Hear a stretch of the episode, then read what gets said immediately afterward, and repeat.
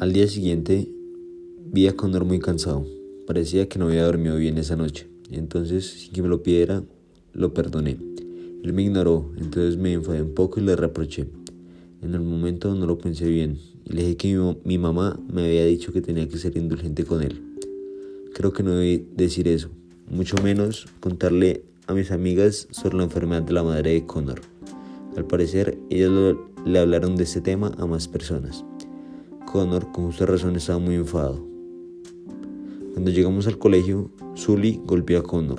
Él se cayó y se raspó las rodillas. También rompió su pantalón. En el momento no hice nada, porque creo que Connor se enfadaría más. En ese momento simplemente observé.